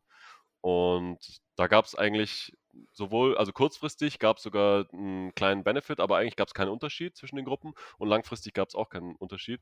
Das heißt, für so eine äh, Muskelfaserverletzung zum Beispiel ist es völlig in Ordnung. Man akzeptiert ein gewisses Level an Schmerzen, wenn man weiß, woher das kommt. Anders ähm, ist es natürlich, wenn man, sag ich mal, ein junger Mensch ist, der schon länger im Training ist, auf einmal entwickelt man einen Schmerz, den, den man nicht beeinflussen kann durch, durch irgendeine Art von Übungsausführung, ähm, der irgendwie tief ist, der, der ist sogar nachts präsent und äh, vielleicht dann treten noch andere Symptome auf, dann wäre das eher ein Moment, wo man sagen muss, hey, äh, das ist kein Trainingsschmerz, also das ist nichts, was ich jetzt durch meine Belastung beeinträchtigt und dann braucht es vielleicht eine medizinische Abklärung. Deswegen im Zweifelsfall, wenn sowas länger besteht und jetzt nicht sich nach ein, zwei, drei Wochen, sage ich mal, von selbst verflüchtigt, so wie bei dir, wie du angesprochen hast, ähm, oder bei meiner Schulter, dann würde ich sowas unbedingt abklären lassen, ja.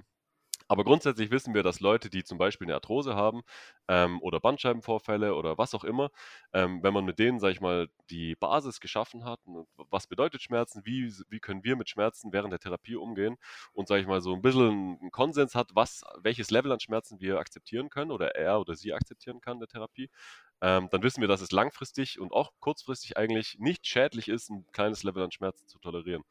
Und ähm, wir wissen auch, dass je länger ein Schmerz besteht, desto früher oder desto schneller wird was wehtun. Also äh, alles, was in Richtung chronische Schmerzpatienten geht.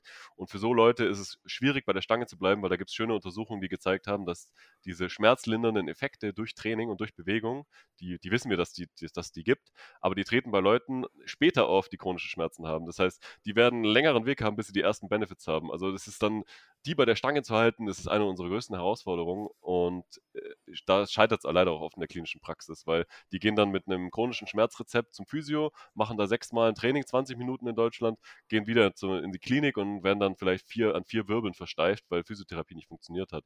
Und dann muss man sich halt fragen, haben wir dem Menschen wirklich eine faire Chance gegeben, das in eine Symptomverbesserung zu kriegen? Und hm, da tue ich mir dann schwer. Deswegen äh, ist eine Einzelfallentscheidung. Ähm, grundsätzlich darf kann man durchaus mit Schmerzen trainieren und kommt aber auch auf den Kontext an. Also also jemand, der jetzt im Fitnessstudio ist, der merkt, oh, ich mache jetzt Bankdrücken, oh, meine Schulter zieht ein bisschen, der muss jetzt nicht gleich direkt Angst haben, dass da irgendwas kaputt geht. Der kann auch theoretisch erstmal ein bisschen weiter trainieren, quasi. Ja, genau. Also um noch eine Anekdote von mir zu erzählen, ich hatte irgendwann mal so, bin ich mal aufgewacht und hatte Rückenschmerzen und da habe ich gedacht, na, ich mache jetzt trotzdem Kreuzheben im Fitnessstudio. Dann habe ich halt mit irgendwie 110 Kilo und dann ist es halt richtig schlimm, also viel schlimmer geworden. Also auch da vielleicht ein bisschen gesunder Menschenverstand. Wenn man schon aufwacht mit Rückenschmerzen, äh, ist es mhm. vielleicht nicht smart, jetzt wieder mit dem normalen Gewicht ins Kreuzheben zurück einzusteigen, weil dann kann es schon sein, dass man quasi ein, ein bisschen irritierte, in irritierte Region noch weiter irritiert. Auch da, das war in einer Woche wieder weg. Also ich habe mir jetzt da nichts kaputt gemacht. Aber es war halt jetzt einfach nicht fein, dass ich dann drei Tage lang richtig Schmerzen hatte. Also, aber grundsätzlich auch da, sage ich mal, mit gesundem Menschenverstand erstmal vielleicht nicht überinterpretieren, sondern erstmal schauen, ah ja, wie, wie entwickelt sich das. Ja. Aber da gibt es ja auch die anderen, die dann sagen, oh, ich habe jetzt Rückenschmerzen. Oh, jetzt kann ich gar kein Krafttraining mehr machen. Jetzt muss ich erstmal die Beine hochlegen und erstmal Stiefel nehmen. Das wäre ja dann wieder das andere Extrem, was ja, wir genau. auch nicht ja. haben wollen. Ja, ja. Ja, ich habe, ich meine, ich habe auch andererseits, ich hatte schon mal Rückenschmerzen, habe am nächsten Tag Kreuzheben gemacht, da waren danach waren die Rückenschmerzen weg. Also, mhm. keine Ahnung, ich glaube, letztendlich müssen wir einfach gucken, okay, habe ich jetzt Lust, kann ich das machen, möchte ich das machen? Ähm, ja. Also, wie auch hier immer schwer, äh, pauschale Aussagen einfach zu treffen. Eben, ne? genau, ja. ja. Und Dominik hat es gerade schon angesprochen, unsere nächste Frage, ähm, die Variante oder die Gruppe von Patientinnen, die dann sagt, ich nehme lieber die Schmerztablette. Wie sieht es denn damit aus, Schmerzmittel einnehmen bei Schmerzen? Sinnvoll, nicht sinnvoll? Wann würdest du es machen? Okay, äh, große Frage. Ganz pauschal, sage ich mal, würde ich mich jetzt auch wieder in Richtung äh, Low Back Pain, also Rückenschmerzen und Knieschmerzen im Sinne von der Kniearthrose beschränken, weil, weil ich da die, die Datenlage am besten kenne oder grundsätzlich bei chronischen mhm. Schmerzen auch, egal welche Körperregion. Ähm, und für Sportler kann ich auch einen Satz noch sagen. Äh, grundsätzlich wissen wir, also das, was funktioniert, was effektiv ist, kurzfristig, also da geht so dieses Motto, ähm, so viel wie nötig, aber so kurz wie möglich und so wenig wie nötig, äh, wie möglich. Also Ibuprofen, 400 Milligramm, keine Ahnung. Äh, Paracetamol, was man will, Paracetamol ist eigentlich ein bisschen ineffektiver für Schmerzen. Also mein Go-To wäre irgendeins von diesen NSAR, also das sind die nicht steroidalen Antirheumatika. Dazu gehört zum Beispiel das Ibuprofen, das äh, Novalgin, Aspirin und so weiter. Das sind Dinge, die kennt man. Die wirken kurz, ein paar Stunden, je nachdem, welches Präparat man da einnimmt. Die zum Beispiel jeder, der schon mal beim Zahnarzt war, Zahnschmerzen danach hatte oder eine OP gemacht hat, also bei Zahnschmerzen funktioniert zum Beispiel super. Ähm, das Problem ist, eine Kniearthrose, die haben die Leute Jahrzehnte. Okay? Und chronische Schmerzen haben auch viele Leute Jahrzehnte. Das heißt, wir können die Medikamente nicht so lange nehmen. Die haben einerseits Nebenwirkungen. Also wir wissen, dass die zum Beispiel die Magenschleimhaut angreifen. Das führt dazu, dass äh, die Patienten öfter so diese Ulkusblutungen, so Geschwürblutungen haben. Die haben teilweise, können tödlich ausgehen. Das heißt, da ist man sehr vorsichtig. Und wir haben auch Nebenwirkungen äh, gesehen für Verdauung, also so Durchfall und die Richtung. Und am Herz-Kreislauf-Gesundheit, also Herzinfarktrisiko ist auch beeinflusst durch die langfristige Einnahme von solchen Mitteln. Das heißt, für jemanden, der da vorbelastet ist, würde sich zum Beispiel bei einer Kniearthrose anbieten, das sagen auch die Leitlinien, äh, für Patienten, die so äh, Magen-Darm oder Herzerkrankungen haben, wäre es besser, sie nehmen so eine äh, Creme, also so einen für, für Kniearthrose zum Beispiel, weil das Knie halt recht zugänglich ist. Bei Hüftarthrose funktioniert es nicht, weil das Gelenk zu tief sitzt. Aber bei einer Kniearthrose kann man dann zum Beispiel sagen, okay, ich mache die topische Anwendung, also ich schmiere einfach so eine Schmerzsalbe mit Ibuprofen oder Diclofenac äh, drauf als Ersatz quasi, so als Zusatz. Auch da, wir werden damit höchstens Aktivität ermöglichen und so ein bisschen das Ganze begleiten. Aber sowas kann eigentlich nie, sag ich mal, ein einziger Ansatz sein. Und da äh, gibt es zum Beispiel in, bei Kniearthrose wird, die, wird dieser Therapieansatz oft von David Hunter, so einem der größeren Forscher in dem Feld, als palliativ bezeichnet. Also so ein bisschen, kennt man aus der äh, Krebsmedizin, also wenn's, wenn man quasi eigentlich nichts mehr machen kann, außer Symptome zu lindern. Und bei Kniearthrose geben wir ganz oft Schmerzmittel, so lange, bis es nicht mehr geht und dann setzen wir ein neues Gelenk ein, machen eine Knieprothese.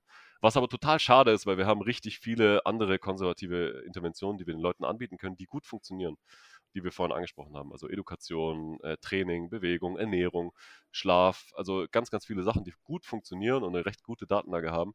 Ähm, die, da gibt es auch Studien, das war ein, äh, auch, habe ich auch in meiner Diplomarbeit beschrieben, äh, die gezeigt haben, dass wir in der Praxis, äh, dass ganz, ganz oft die Leute schon beim ersten Vorstellungstermin in einer orthopädischen Klinik gleich die Prothese angeboten, angeboten bekommen. Zum Beispiel. Okay. Auch da, ich habe nichts gegen Prothesen. Das ist eine effektive OP, die funktioniert für 75 Prozent von den Leuten, die haben tolles Outcome, haben wahnsinns Lebensqualität danach. Aber wir müssen halt trotzdem aussortieren, wen wir operieren. Also wir können nicht einfach sagen, jeder kriegt ein Knie, eine neue Prothese. Das funktioniert so nicht. Und ähm, deswegen äh, NSAR funktionieren. Opiate äh, überwiegen die Risiken und Nebenwirkungen, äh, abgesehen davon, dass sie äh, süchtig machen und ähm, Missbrauchsgefahr besteht, wissen wir, dass auch da ähm, die Effektivität, was das Schmerzlindern angeht, nicht mal überlegen ist im Vergleich zu Ibuprofen. Also die sind nicht mal besser als Ibuprofen. Verglichen mit Placebo gab es ein Cochrane Review, Review, die haben gezeigt, dass Opiate nur 0,7 Zentimeter, also nicht mal ein Punkt auf einer 1 bis 10 Schmerzskala für Kniearthrose-Patienten Schmerzen lindern konnten was eigentlich krass ist, oder? Wenn man sich überlegt, Opiate. Und mhm. es gibt auch äh, so Studien, wo sie den Leuten entweder, sie wurden eingeteilt in eine Gruppe hat Ibu bekommen, die andere Gruppe Opiate und die hatten auch kein besseres Outcome, also oder keine bessere Schmerzlinderung nach einem Jahr. Also Opiate funktionieren vielleicht für krebsassoziierte Schmerzen. Also da, das ist ein, auch ein Thema, was mir im Herzen liegt. Das ist dieses WHO-Stufenschema. Erste Stufe ist Ibus und zweite Stufe sind schwache Opiate, dritte Stufe starke Opiate. Und ganz oft in der Praxis, in der Klinik, geben wir sowas aber auch bei Low Back Pain und bei Kniearthrose. Aber das war nie dafür gedacht. Also wenn man sich die Leitlinien anschaut von der WHO, das ist für Cancer Chronic Pain, also für Schmerzen, die durch Krebs verursacht sind und nicht für muskuloskeletale Schmerzen. Wir haben wirklich Evidenzberge mittlerweile, die zeigen, dass Opiate nicht funktionieren. Es gibt äh, Gabapentin, also so Antiepileptika, die mh, hm, haben auch keine wirkliche Effektivität gezeigt. Duloxetin, das ist ein Antidepressivum, das hat auch kleine inkonsistente Effekte, also muss man sich auch gut überlegen, weil die haben natürlich auch Nebenwirkungen, Antidepressiva.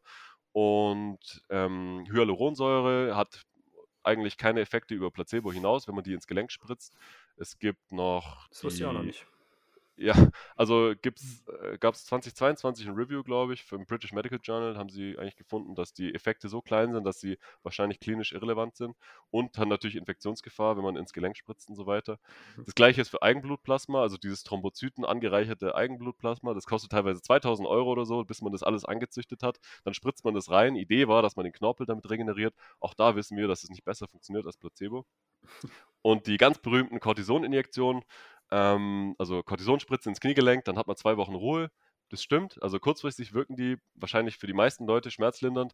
Auch da wissen wir, langfristig zeigt sich, dass entweder die Leute früher eine Prothese brauchen oder der Knorpel im MRT dünner geworden ist, schneller als äh, bei Leuten, die keine Spritze erhalten haben.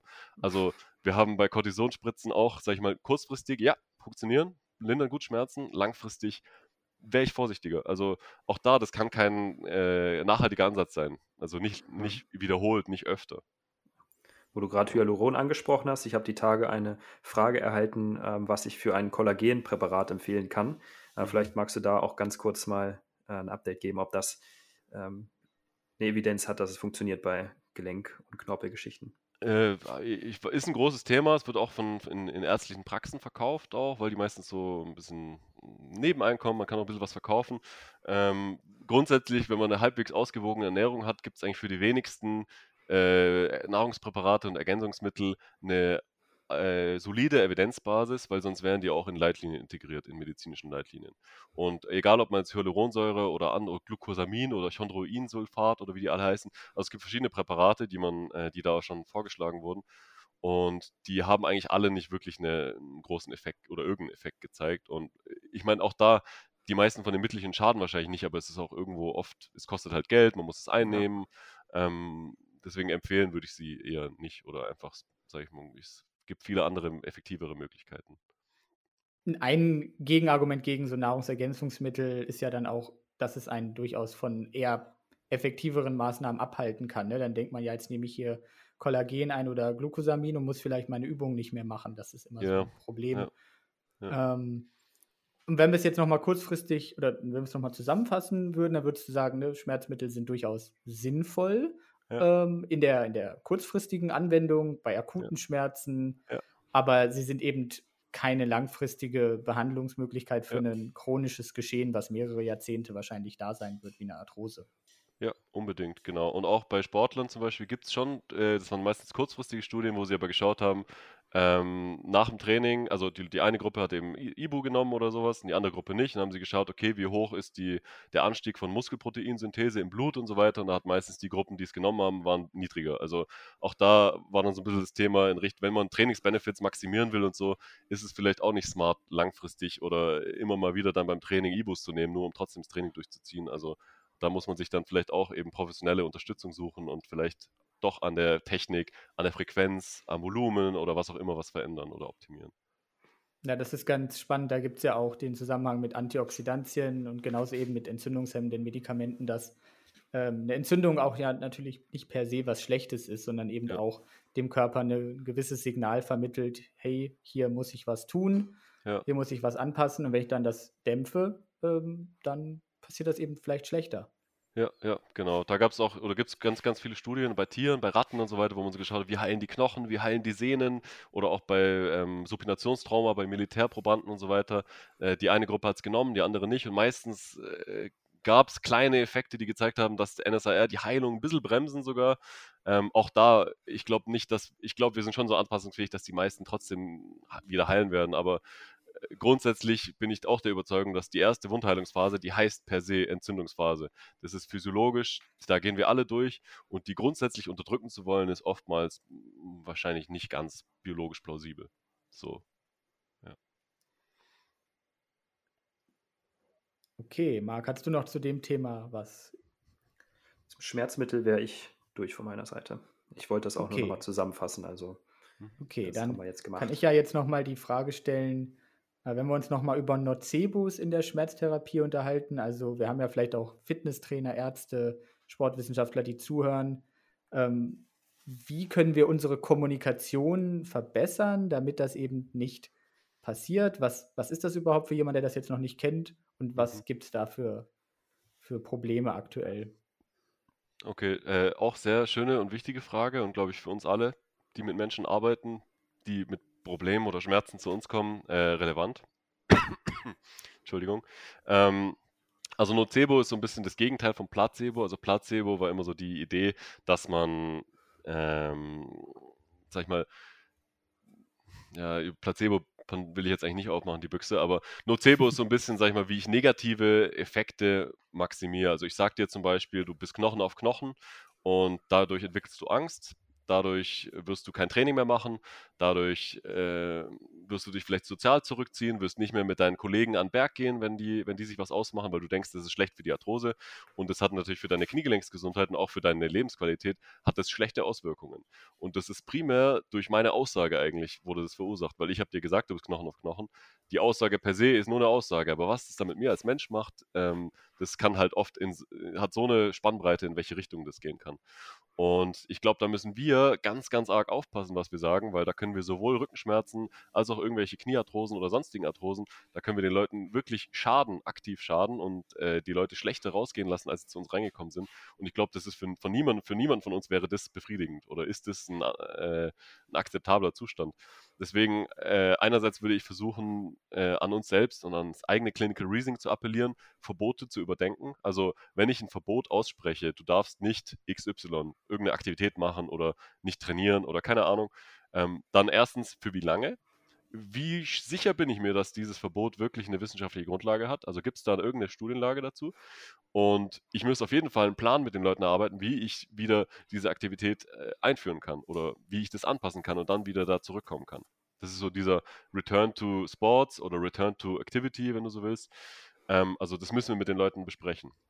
Das zweite ist, äh, wir haben schon bei Bandscheiben und bei Arthrose darüber gesprochen, dass wir uns, äh, der Körper, der verändert sich mit dem Alter. Degenerative Veränderungen werden sie oft genannt.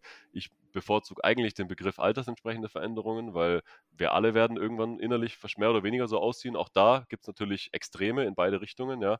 Aber es gibt teilweise schon bei neun- und zehnjährigen Schulkindern degenerative Veränderungen in der Wirbelsäule. Und kannst mir nicht wirklich erzählen, dass das jetzt degenerativ im Sinne von schlecht ist. Oder also auch da, wenn wir solche Veränderungen sehen, ähm, die Schmerzen einzig und allein darauf zurückzuführen, ist äh, eigentlich kontraindiziert. Also sollte man nicht machen. Okay? Können eine Rolle spielen, gell? Denke, degenerative Veränderungen können durchaus eine Rolle spielen. Es gibt in Social Media äh, kursiert manchmal die eine Studie von Brinky et al. 2014, glaube ich, ähm, wo halt so der Anteil an, an äh, auffälligen Befunden im MRT bei, bei, Gesunden gezeigt wird. Und das sind halt, je älter die Gruppen werden, desto häufiger sind halt solche Befunde.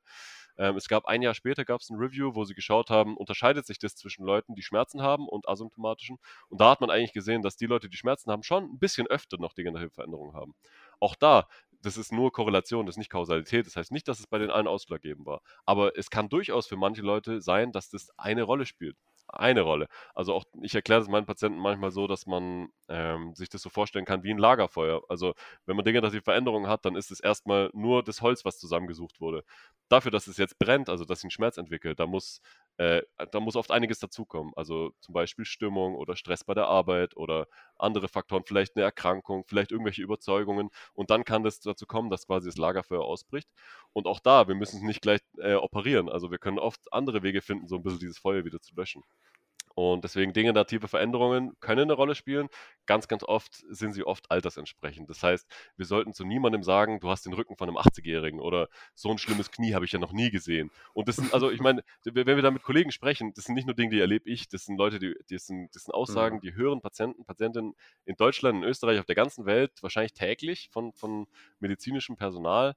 Und das macht was mit den Leuten. Also da gab es neulich in Australien, glaube ich, eine mhm. Studie, wo sie geschaut haben, äh, nur das Label, also wenn ich Patienten das Label zeige, ähm, Vorwölb, Bandscheibenvorwölbung, manche oder, oder äh, Bandscheibenvorfall, viele von denen haben damit schon, ich werde im Rollstuhl landen, assoziiert. Wo man sich auch überlegen muss, das ist schon krass. Oder äh, nur so Rückenschmerzepisode, ja, Rollstuhl. Also ganz oft kommt so das Thema Rollstuhl.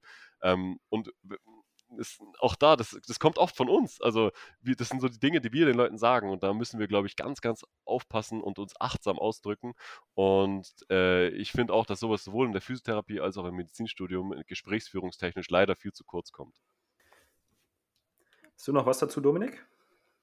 Nee, ich habe dazu jetzt erstmal nichts. Wir haben ja über ein paar Nocebos äh, de facto gesprochen, was man so für Aussagen eben auch nicht tätigen sollte.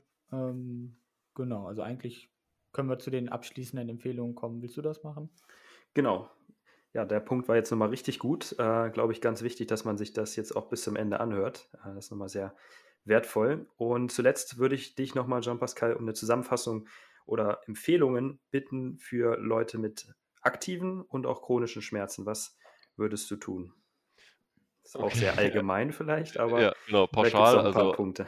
Genau, auch da, also äh, vielleicht zu einleiten, wenn jemand wirklich Probleme hat oder ein, ein medizinisches Problem hat, dann würde ich immer empfehlen, man äh, geht es an. Also man sucht sich jemanden vor Ort, äh, jemanden Kompetenten, am besten jemand, der einem empfohlen wurde, ähm, um da einfach eine individuelle Betreuung zu haben. Also gerade wenn sowas über einen längeren Zeitraum besteht, dann ist es oft, gerade wenn es nur zum Einstieg ist und danach ist man quasi in diesem Selbstmanagement, kann das oft Wunder bewirken.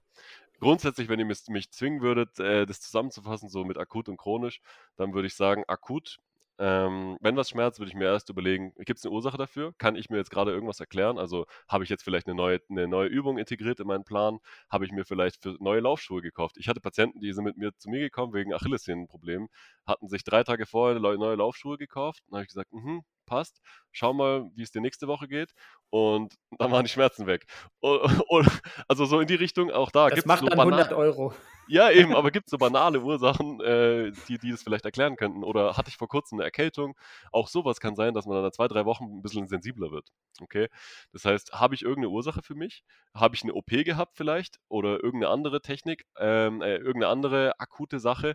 Das heißt, für mich ist bei einem akuten Schmerz entscheidend äh, Wundheilungsphasen. Also hatte ich eine Verletzung oder eine OP, die jetzt erfordert, dass mein Gewebe ein bisschen Ruhe hat. Also zum Beispiel Knochenfrakturen brauchen vier bis sechs Wochen, Bänder brauchen eigentlich nicht so viel oder, oder Muskeln, die kann man recht schnell wieder bewegen.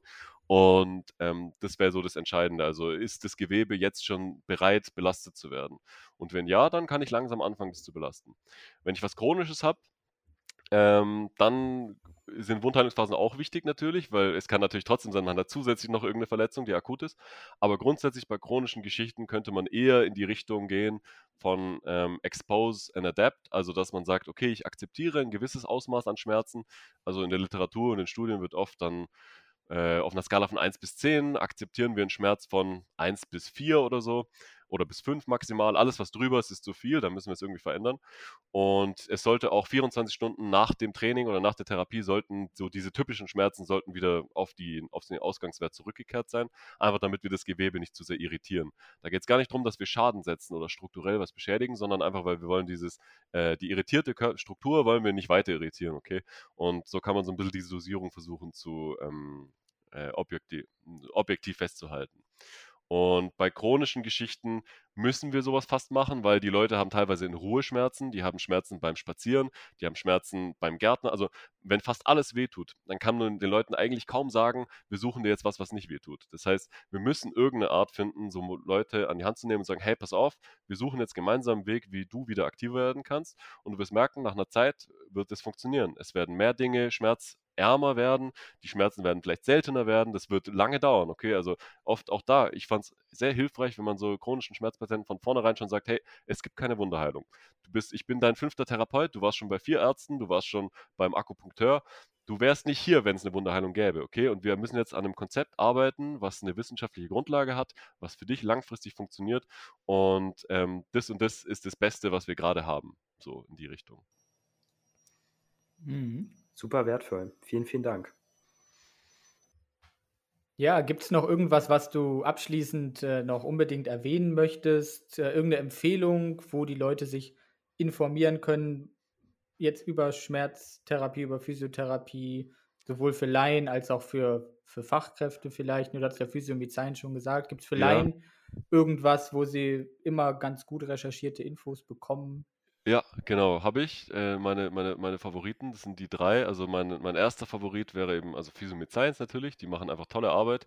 Ähm, es gibt einen YouTube-Kanal von E3 Rehab, also E3 Rehab einfach geschrieben. Die machen tolle Videos zu diversen Themen. Also dann meistens gibt es eine Einführung von dem Video, wo es äh, die Studienlage dazu erklärt wird, ein bisschen Prognose, wie lange dauert es und dann wird meistens so ein Beispieltrainingsplan auch gezeigt, mit wie vielen Wiederholungen und so. Also das ist so, sag ich mal, was YouTube angeht, glaube ich, so eins der äh, höchsten Level, was es gibt an, an Physio- und Schmerzinhalt. Äh, und ähm, büchertechnisch Louis Giffords äh, drei Bücher mit Aches and Pain ist für Physiotherapeuten, glaube ich, auch ähm, essentiell und äh, sehr, sehr wertvoll.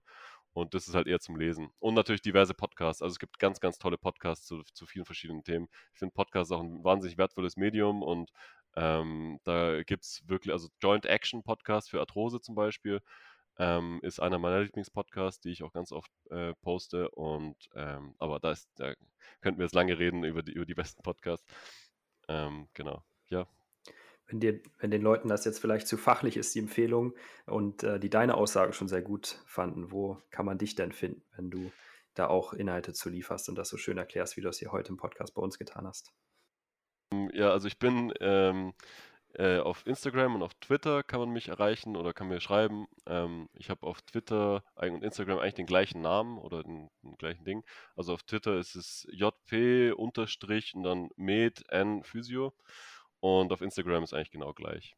Genau, also ähm, JP unterstrich Meden Physio und dann ist da glaube ich noch IBK, aber das findet man sowieso. Oder halt einfach Jean-Pascal Grenier, also Jean-Pascal und dann Grenier geschrieben, dann findet man das auch. Und kann man mir schreiben oder ähm, über Twitter, Instagram, dann antworte ich in der Regel auch recht zeitnah. Oder genau, ich mache auf Instagram manchmal so Stories, so irgendwas, wenn ich Zeit dafür habe, aber nicht so professionell, wie das äh, ihr auf euren Kanälen macht. Aber ich gebe mir auch Mühe, hin und wieder was Hilfreiches zu posten. Ja, dann danken wir dir für deine Zeit. Wir hoffen, wir konnten ordentlich Mehrwert generieren. Vielleicht, wenn du dafür zur Verfügung stehen würdest, irgendwann später nochmal eine spezifischere Folge zum Beispiel zu machen über Rückenschmerzen, über Tendinopathien, äh, über Arthrose, dann, dann würden wir dich gerne sicherlich nochmal anfragen. Ja, cool, ja, gerne. Und danke für die Einladung. Also finde ich cooles, cooles Format und schöne Fragen. Also überhaupt auch, glaube ich, für, für viele von viel, viele interessant, denke ich. Mhm von meiner Seite auch nochmal ein großes Dankeschön, Jean-Pascal. Ich habe nochmal ein paar Sachen gelernt und ich denke, vor allen Dingen unsere Zuhörenden haben viele Sachen gelernt. Ich denke, das kann das Verständnis über Schmerz, äh, Schmerzen, was man bisher hatte, nochmal grundlegend upgraden. Ähm, also da ganz große Empfehlung. Hat Spaß gemacht. Dieser Podcast wurde präsentiert von TrueV, vegane Nahrungsergänzung für ein gesundes und sportliches Leben.